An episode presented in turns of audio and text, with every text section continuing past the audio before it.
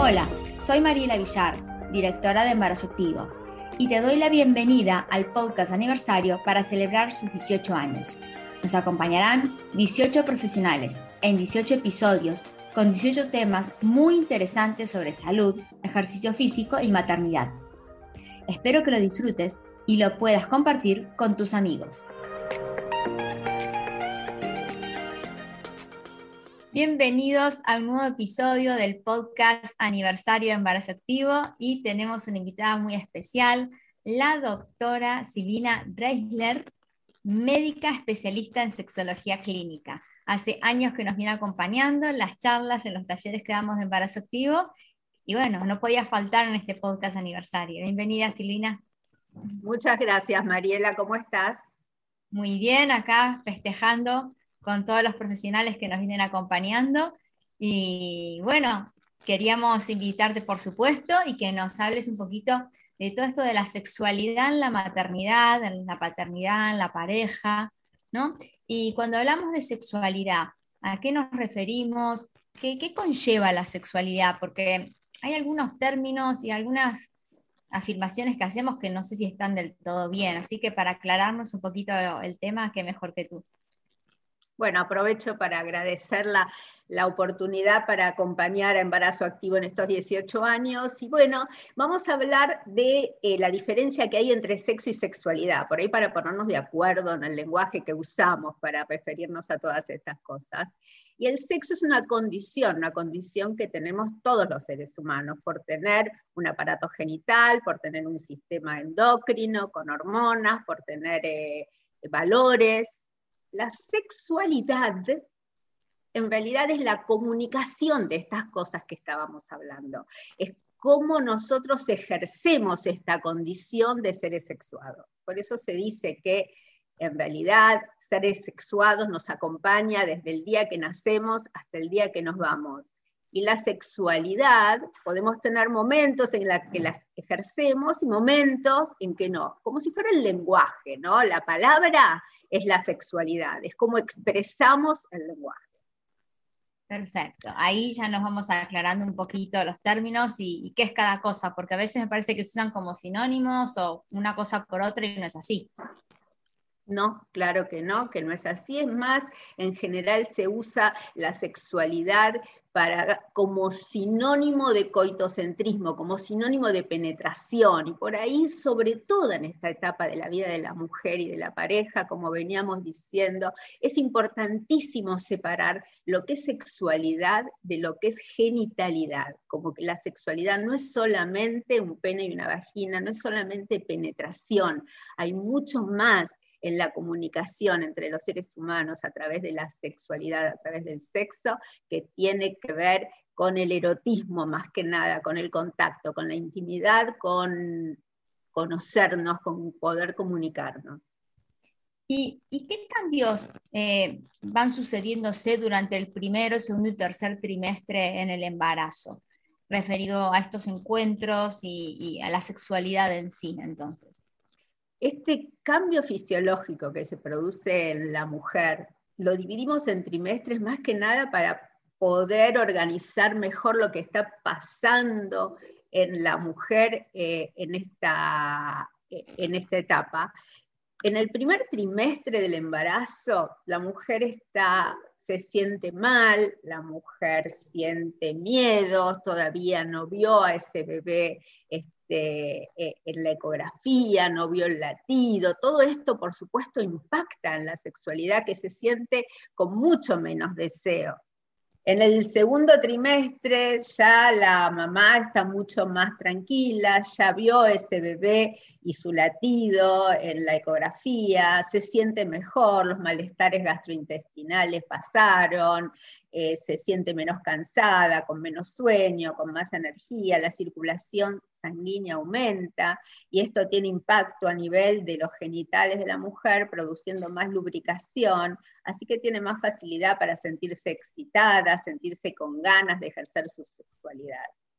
En el tercer trimestre la cosa vuelve a cambiar, hay mucha ansiedad, está preocupada mamá y papá, y están este, ansiosos con respecto a cómo van a ser ese bebé, con respecto al parto, con respecto a cómo va a ser su rol de padres.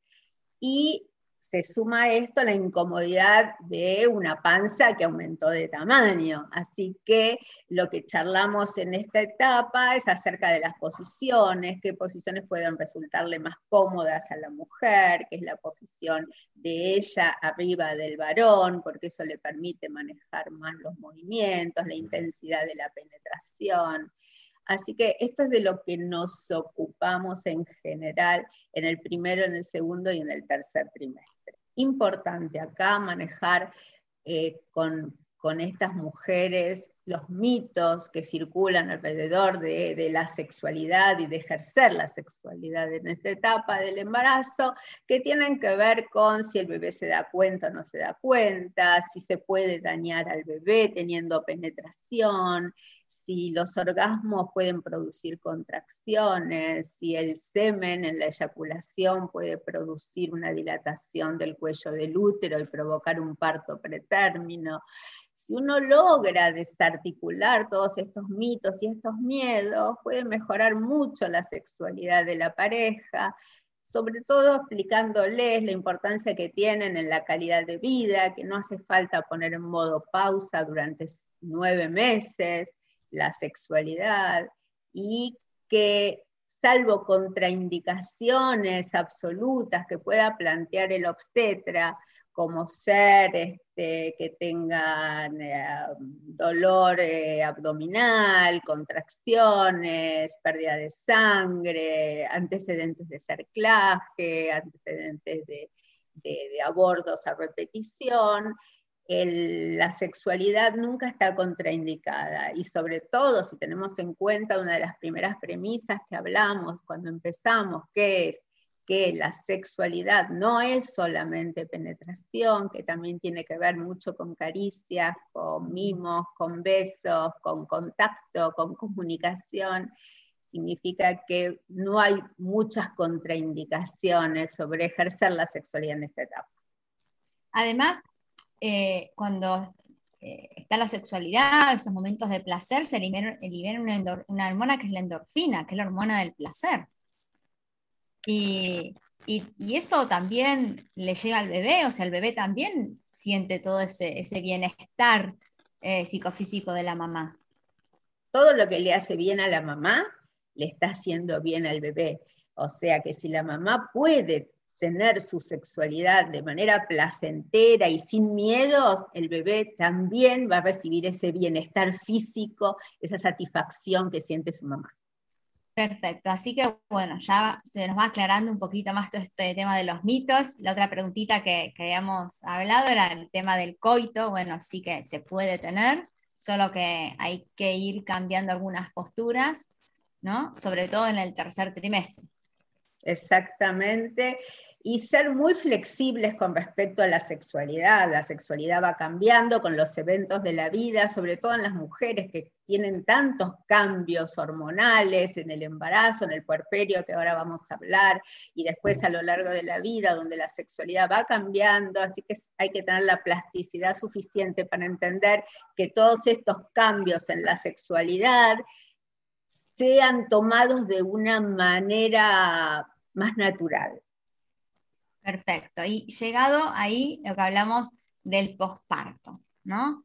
Eh, llegamos al final del embarazo, bueno, con todas estas modificaciones, cambios que, es recomendable que vayamos haciendo, llega el momento del parto, eh, que bueno, para, antes de pasar al embarazo, si bien hablamos de los miedos de, antes de pasar al posparto, quiero decir, eh, si bien hablamos de los miedos que tienen las mamás, pero también las parejas muchas veces tienen mucho temor en tener relaciones sexuales durante el embarazo. Eh, las parejas de estas mamás, sí. si acompañan a estas mujeres, también van a sentir los mismos temores, porque también se provoca una transformación en la pareja, una transformación en el vínculo, de ser dos pasamos a ser una familia, la mujer de ser una mujer individual pasa a ser una mamá. Todos estos cambios de identidad también provocan muchos miedos, muchos temores, más allá de los mismos mitos que hablamos recién para la mamá, por supuesto, también se fundamentan en, eh, en, la pareja de estas mujeres. Son exactamente los mismos mitos que van a provocar los mismos miedos, los mismos temores a la sexualidad. De todas maneras, mucho tiene que ver la sexualidad anterior de estas parejas. Y cuando digo esto me preguntan por el número de relaciones sexuales por semana y no estamos refiriéndonos a eso, sino si tuvieron una, eh, una sexualidad muy genital.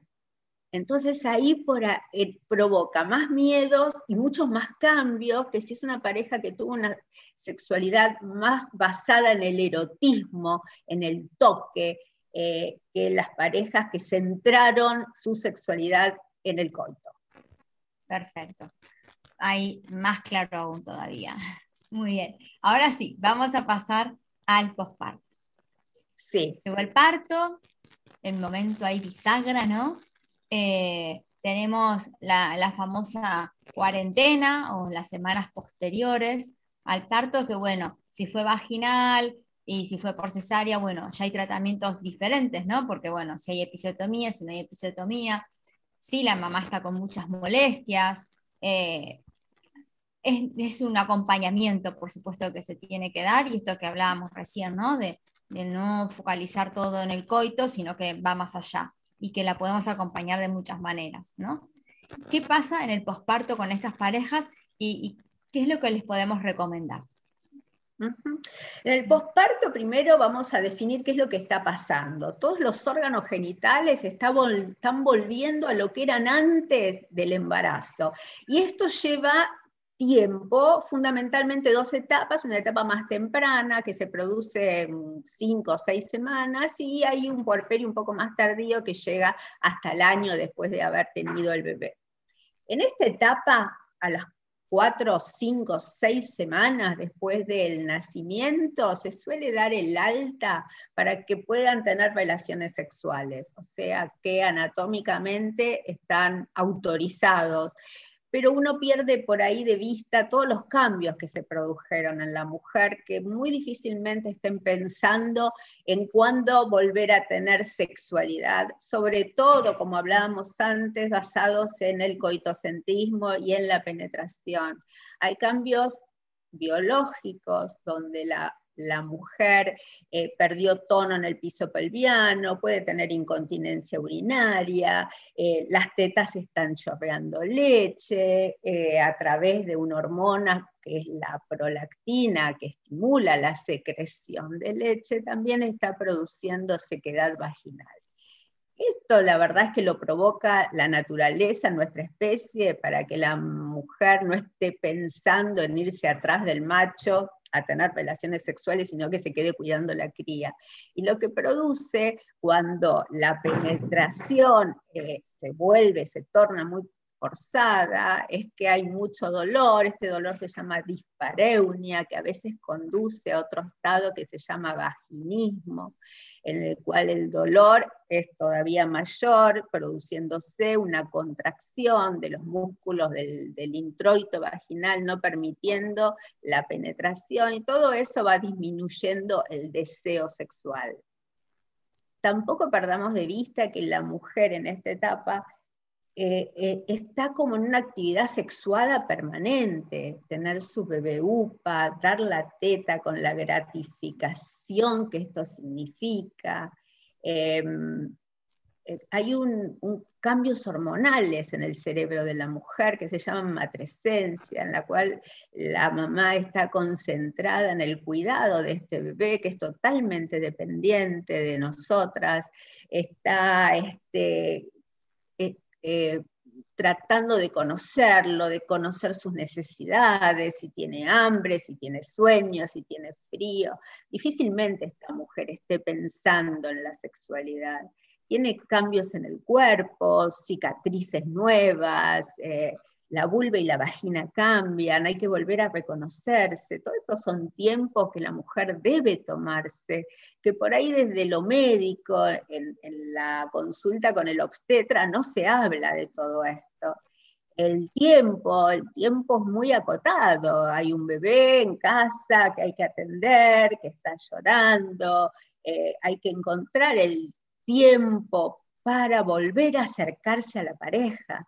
Y sobre todo, en esta etapa también rodeada de, dos mitos que son fundamentales, y uno es que el deseo tiene que ser espontáneo, yo estoy esperando que me aparezca el deseo como si fuera un rayo en el cerebro que explote de repente y yo esté esperando que aparezca, y esto no sucede, esto no pasa, y el, el otro mito es el mito de la adivinación, que la pareja tiene que saber, que seguramente tiene que adivinar lo que a mí me está pasando y no puedo poner en palabras todos estos cambios que se están produciendo. Y eso por ahí un poco va alejando a, la pareja que no tiene buena comunicación, que nunca habló de estas cosas. Entonces, en esta etapa, encontrarse que, que, que tiene, que debe poner en palabras lo que le está pasando, para que el otro pueda entender y pueda saber cómo volver a acercarse.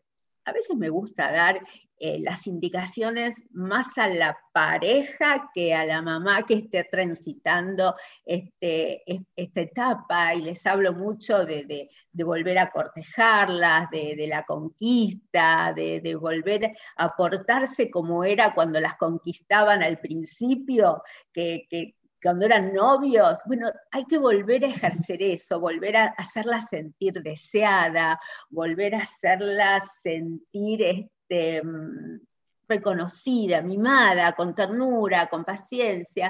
A veces estas son las indicaciones a, la pareja de, de, esta mamá van produciendo este acercamiento y esta construcción de intimidad que vuelve a hacer surgir el deseo. De todas maneras, mi indicación en estas mamás es agéndense el tiempo para volver a acercarse a la pareja. No esperen que esto suceda espontáneamente, porque no va a pasar nunca. Guarden la espontaneidad para ver qué surge en ese rato que te agendás para estar con tu pareja y hablar, decir, no necesariamente tenemos que tener penetración, no necesariamente esto tiene que terminar en, una, en un encuentro sexual completo, eh, nada, tomemos el tiempo para estar juntos, para tocarnos, para besarnos, para volver a, construir eh, el deseo sexual en la pareja. Perfecto, siempre tratando de, de ver a un, a todo a la mamá, no solo a nivel físico, sino a nivel emocional, qué le está pasando y, la comunicación con la pareja que es un eje central en este momento y pedir ayuda también. Así que gracias Silvina por todos estos consejos, por todo lo que nos has aclarado y, que seguramente van a ayudar a tantas mamás y tantas familias bueno, ojalá sea así, a no perder de vista este, la calidad de vida que nos brinda la sexualidad a lo largo de toda nuestra existencia. Exacto, con todos los cambios que va teniendo, pero que bueno, de una manera u otra siempre, siempre está presente. Si te ha gustado este episodio, recuerda por favor darle clic al botón de seguir. También nos puedes dar unas estrellas, comentarios y compartir con tus amigos. Te espero en el próximo episodio y en las redes sociales de Embarazo Activo.